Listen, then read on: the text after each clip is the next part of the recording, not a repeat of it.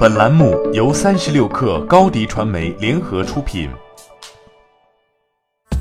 大家好，我是猎豹移动 CEO 傅盛，互联网人的资讯早餐，推荐您收听八点一刻。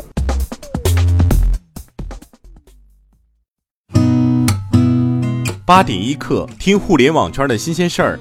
今天是二零一九年四月九号，星期二。你好，我是金盛。据外媒报道称，华为2018年的研发投入已经超越了微软、苹果和英特尔。目前，全球科技企业中每年单纯研发投入超过千亿元的只有四家公司。按照欧盟委员会的统计数据。目前，全球科技行业去年单纯研发超过千亿元的有三星、谷歌、大众和新入榜的华为，对应的研发投入分别是一千零六十亿元、一千零五十五亿元、一千零三十五亿元和一千零一十五亿元。华为研发费用升至全球第四。此前有媒体报道称，京东将取消其快递员的底薪，并增加快递收件任务，还将降低快递员的公积金系数。对此，京东物流在微博发文回应称，京东物流独立运营后，新增大量外部订单业务、大客户业务以及个人快递揽件业务等，原来的薪酬结构已经不适应新的模式。关于降低公积金系数，则是在政策允许的范围内，依法合规对员工公积金缴存比例进行调整。四月七号，腾讯的电子游戏在线商店 WeGame 正式推出国际版，并有了全新的名称 WeGame X。官方商店页面正式开张。从目前的客户端来看，WeGame X 加入了用户评论、游戏标签、云存储和离线模式等功能。目前，该平台支持英文、繁体中文和简体中文，后续或将添加日文、法文、俄文等语言支持。目前，WeGame X 游戏不多，商店中仅十七款游戏入列。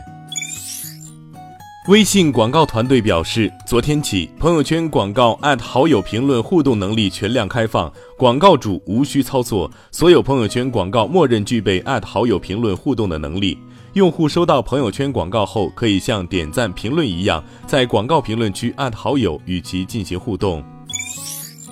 努比亚昨天发布了全新腕表手机阿尔法，配备四英寸高清柔性屏，支持万上摄影、凌空手势操作、运动健康监测等功能，有伯爵黑 4G eSIM 和流光金 4G eSIM 两个版本，售价分别为三千四百九十九元和四千四百九十九元。四月十号正式开售。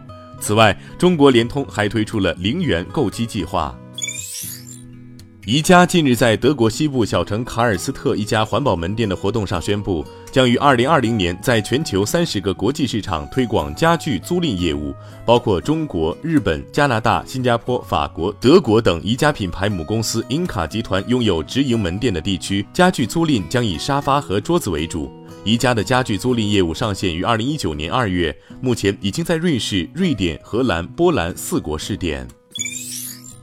故宫博物院院长单霁翔昨天正式退休，敦煌研究院院长王旭东接任。单霁翔生于一九五四年，毕业于清华大学建筑学院城市规划与设计专业，师从两院院士吴良镛教授，获工学博士学位。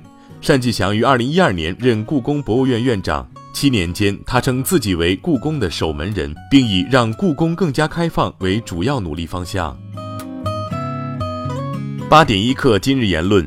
香港交易所集团行政总裁李小加说：“生命科学与前沿科技、A、B、C、D、人工智能、区块链、算力和大数据有机结合将大有潜力。”他表示，生物科技和生命科学行业在全球发展迅速，在技术开发和研究创新方面均取得重大突破，可为人类提供更多的健康解决方案。